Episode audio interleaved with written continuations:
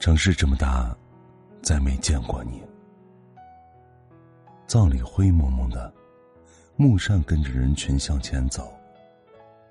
小姑在旁安慰他：“别难过，你妈妈会在天上看着你快乐的长大。”他十三岁，在大人眼里，仿佛长大就是孩子唯一的出路似的。难道长大了就没有痛苦了吗？木山想问。不远处，一群人抱在一起哭。木山跟小姑说：“我想一个人待一会儿。”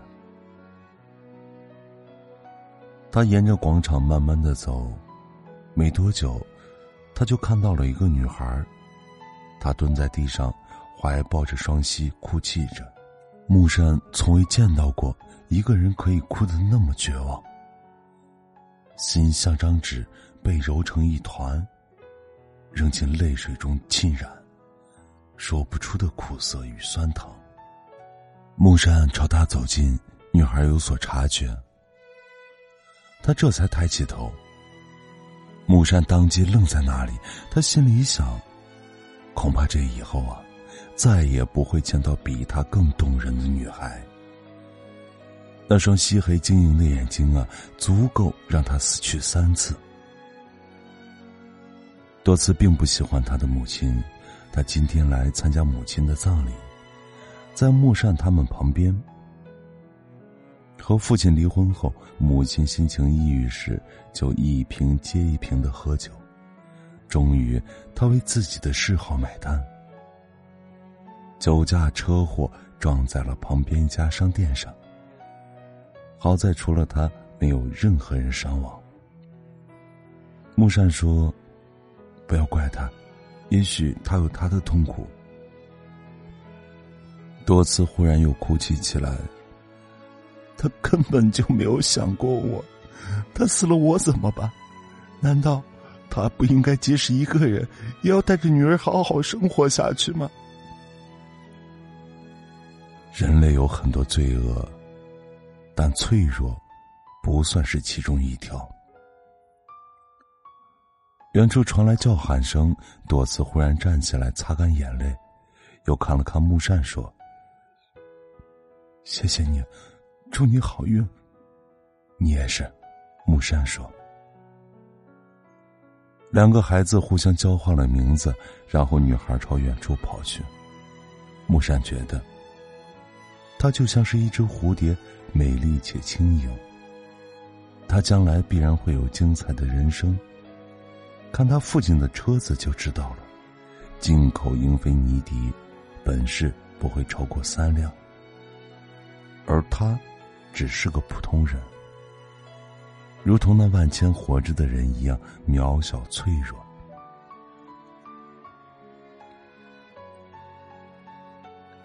也许我们想念的。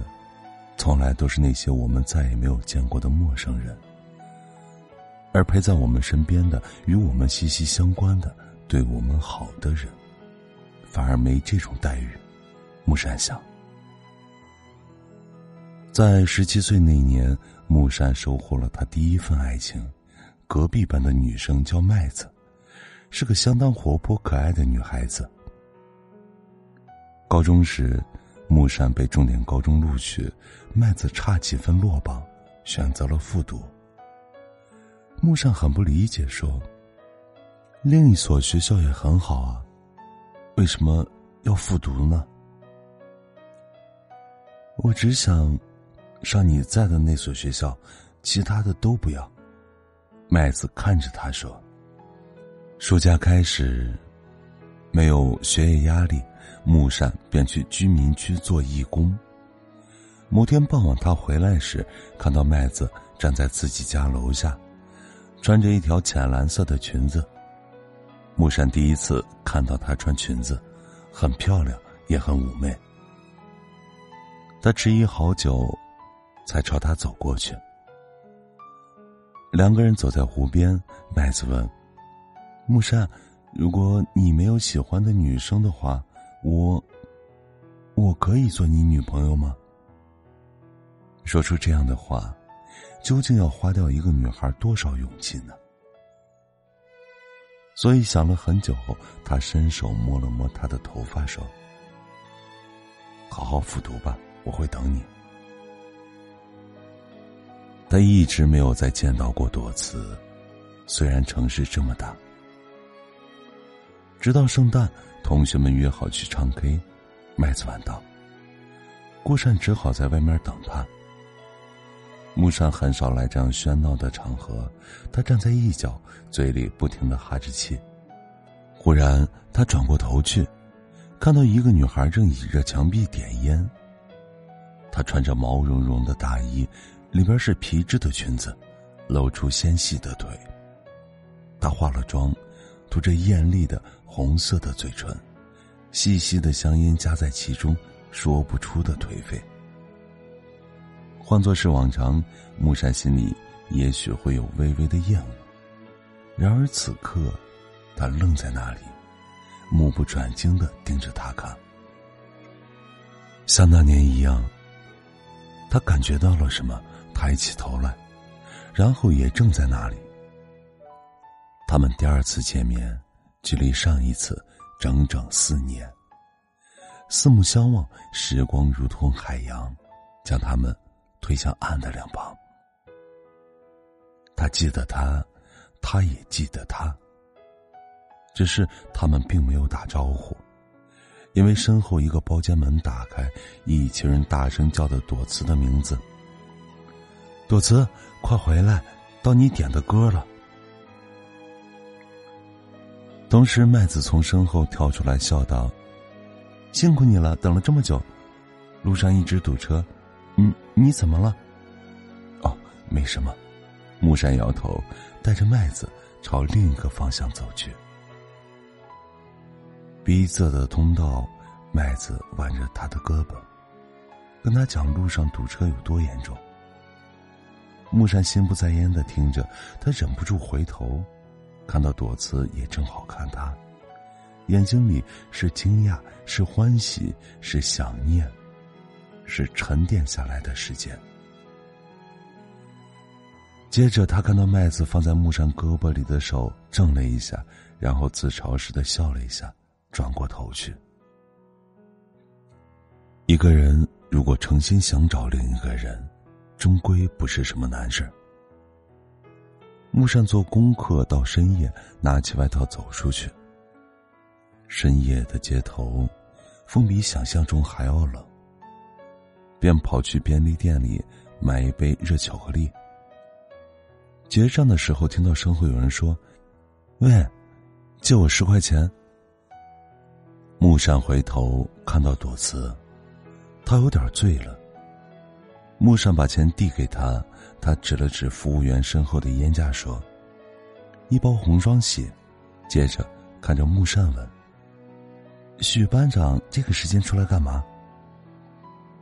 买东西。木善不愿意说太多，忽然又抬头问：“你怎么知道我是班长？”多次笑了起来，他当然不会告诉他。自从上一次见过面之后，他就知道了他一切动向，包括他上一次考试排在第几名，女朋友是谁。他伸手摸了摸他短短的头发，说。我没钱打车了，送我回家。说完就转身走出去。木山愣住，接着便跟了上去。我爸彻底不管我了。有时候想想，觉得我肯定是没什么希望了。多次抽烟抽得很凶，几乎是一根接一根的。木山静悄悄的走在旁边，听他讲他的生活。你不该这么灰心下去，你不是憎恨你妈妈的堕落吗？那么为什么现在你要变成另一个他？木山毫不客气的说。多次停下来，转过头看着他笑，问：“你会不会瞧不起我？因为我发现，我跟他一样脆弱，都没有勇气去追求太美好的东西，怕最终也不能拥有。”不如就提前放弃。不试试怎么会知道呢？木善问：“那我可以追求你吗？”木善睁大了眼睛，认真的看着朵子。他就像他预料的那样，长成了一只花蝴蝶。他想要飞，没有人能拦住他。但假如他停下来，也没有人能够拒绝他。他在他眼睛里看到像水晶般透明的东西，那是他仅存的一点天真，全部都送给了木山。多次忽然爆发出大笑声：“哼，我开玩笑的，瞧你被吓的。好了，我该走了，你也早点回家吧，好好读书，将来去拿诺贝尔奖。”他说完，伸手拦下一辆出租车。木善冲他大叫：“你你不是没钱打车吗？骗你的！”多次笑着冲他挥了挥手，钻进了车里。木善怅然的回头朝家的方向走去，可是忽然，他又听到有人叫他的名字：“木善！”木善回头，看到朵子像子弹一样飞奔到他面前，并用力的抱着他。他愣在那里。多次去见木山，他倚在他学校门口的墙上，路过的男生都忍不住打量他。终于，他出现了，一看到他，愣了一下，接着他走向朵慈，问：“你怎么在这儿？”“来看你啊。”朵慈笑笑说：“我要走了，我爸让我出国念书。”大概是再也不想见到我了。以后还回来吗？木山问。不知道啊。如果在那边开心的话，就没有回来的必要了吧。多次一如既往的漫不经心。两个人坐在路边的椅子上，手里捏着各自的可乐。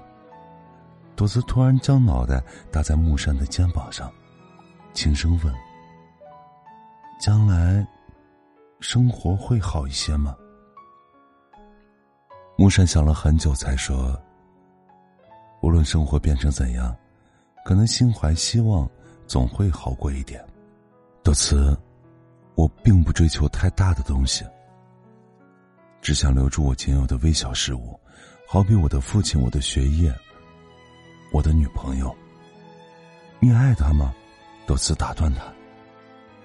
木山低下头去，他知道自己没法骗过多次，因为他连自己都骗不了。可是他说：“爱是什么？我不清楚，我只知道，上帝给我的东西不多，没有珍惜才是关键。”多次笑了，走到木山面前，低头吻他的嘴唇。木山愣在那里。那是一个很小的吻，像蝴蝶一样在他的嘴唇停留片刻，接着便离开了。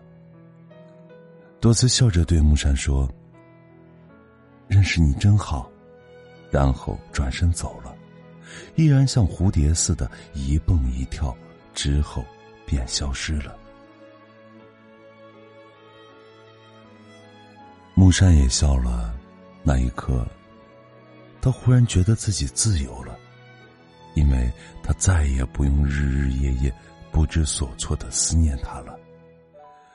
那么多次，希望你也能去过自己的人生。假使幸运，我们来日再见。纵使再也没有那样的机会，那么相识一场，也足够我们拒绝半生。